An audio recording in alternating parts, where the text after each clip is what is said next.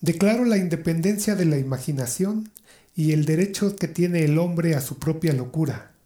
Es un texto que se le atribuye a Salvador Dalí, de quien platicaré hoy aquí en Tarot Conciencia, Dalí y su relación con el mundo del tarot. Acompáñame en los próximos minutos.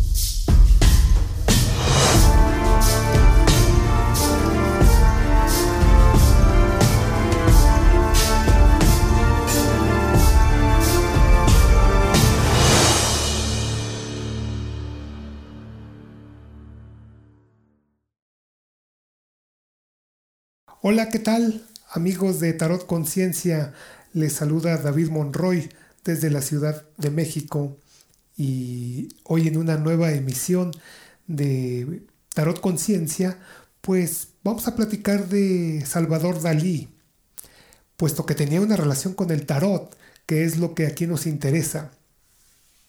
Pues bueno, Salvador Dalí, quien nació en Figueres, España, en una provincia de Cataluña, muy cerquita de Barcelona, pues es un pintor, fue un pintor, fue escultor, fue grabador, fue escritor y escenógrafo. Fue un artista muy importante en el siglo XX por su estilo surrealista. Él nació, como lo mencioné, en Figueres, España en el año de 1904. Pero bueno, pues independientemente de la gran obra que dejó a la humanidad y de la gran importancia que, que tuvo en la historia contemporánea, pues bueno, lo que llama mi atención aquí en este espacio es que Dalí tuvo una relación con el tarot. Y todo esto viene a colación puesto que salió una nueva edición de, un tarot, que es el tarot de Dalí. No tiene mucho, quizá tiene pocos meses de que, de que, de que se lanza a la venta esta nueva edición, pero aclaro, es una nueva edición, puesto que cuenta la historia que allá por los años 70, por los 1970, pues Dalí fue contratado por la producción de la película Live and Let Die. Esta película que pertenece a una serie de las películas de James Bond, el agente 007. Pues Dalí fue contratado por la producción de esta película para que ilustrara un tarot que iba a aparecer en la producción cinematográfica. Esa producción en donde Roger Moore fue el protagonista eh, representando a la gente 007. Pues bueno, según lo que yo sé, se contrata a Dalí para mm, ilustrar a través de un tarot ciertas imágenes que iban a salir en la película, pero por algo no se termina el contrato y no se termina de hacer un trabajo que Dalí ya había empezado. Así es que este contrato empezó a pasar de editoriales a editoriales hasta que alguien por ahí eh, concreta el, contrato y hace que Dalí haga una, una baraja de tarot. Sí, una baraja de tarot Dalí. Y bueno, pues originalmente salió una edición con algunas copias, incluso lo sé por ahí que hay algunas copias que fueron firmadas por, por, por, por Dalí y que esta serie fue numerada incluso, ¿no? Es una colección, un tarot que actualmente pues solo se consigue a través de coleccionistas y pues a través de la segunda mano. Esto ya no existe de manera nueva, no se puede adquirir. Por ahí me enteré a nivel lecturas que de, otra versión también, ¿sí? De una versión que, bueno, pues Dalí Em, estaba casado con Gala Eluard, sí que una artista rusa que estaba metida en cuestiones de esoterismo y dentro de sus estudios esotéricos estudiaba el tarot de una manera muy, muy, muy seria. Y al estar casada con Dalí, pues Dalí, según cuenta esta versión que leí, pues Dalí era un poco escéptico del tarot. Incluso más allá de lo escéptico, quizás hasta descartaba la función de un tarot.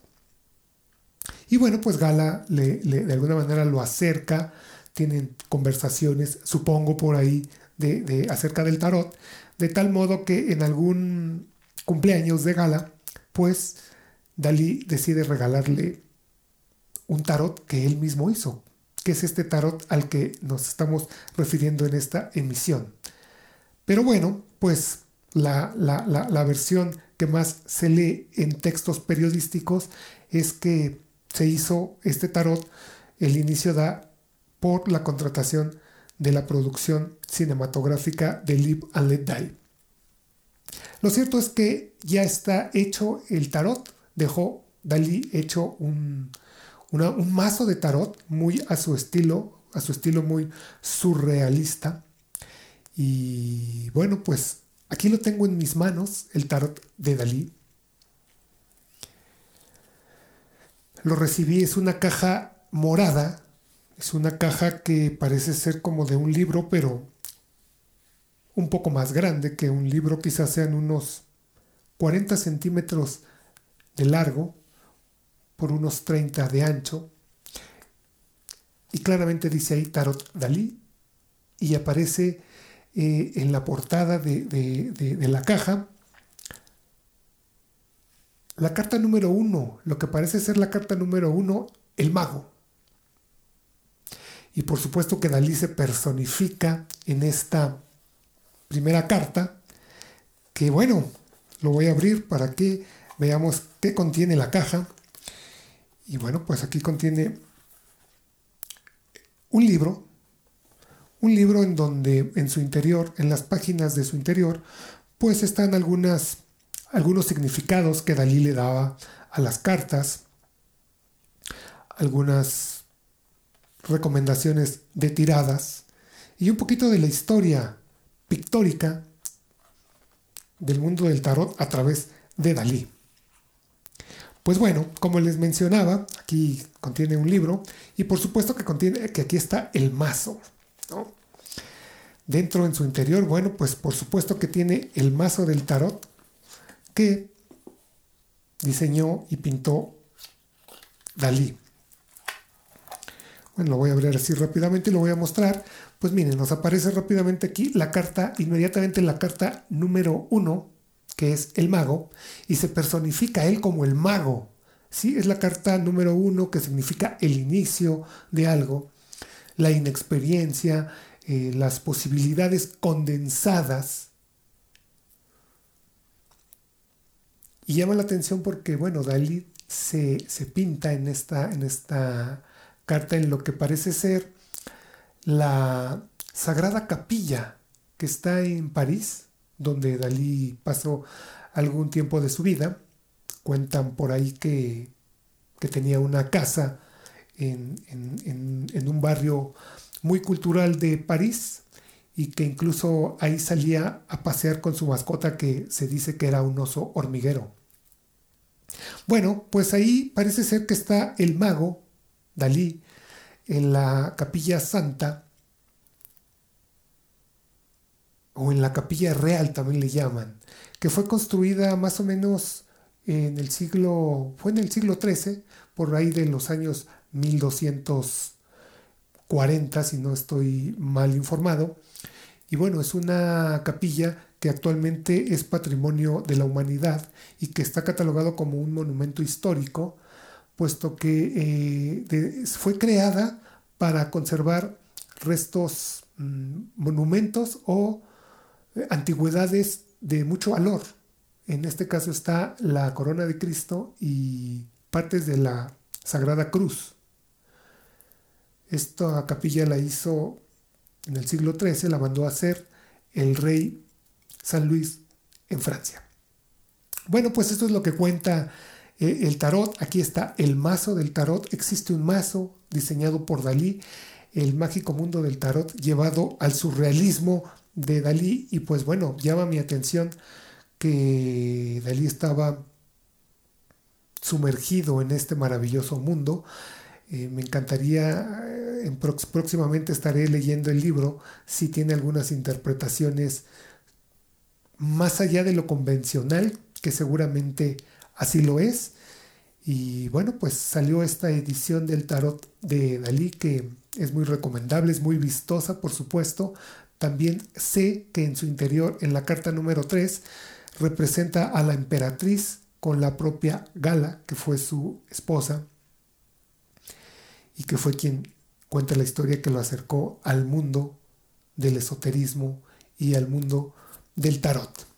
Entonces, bueno, pues es un dato curioso que eh, nos hace acercarnos también al mundo del arte y por supuesto a través del mundo del tarot, como lo hemos prometido en este espacio. Entonces, aquí el tarot de Dalí.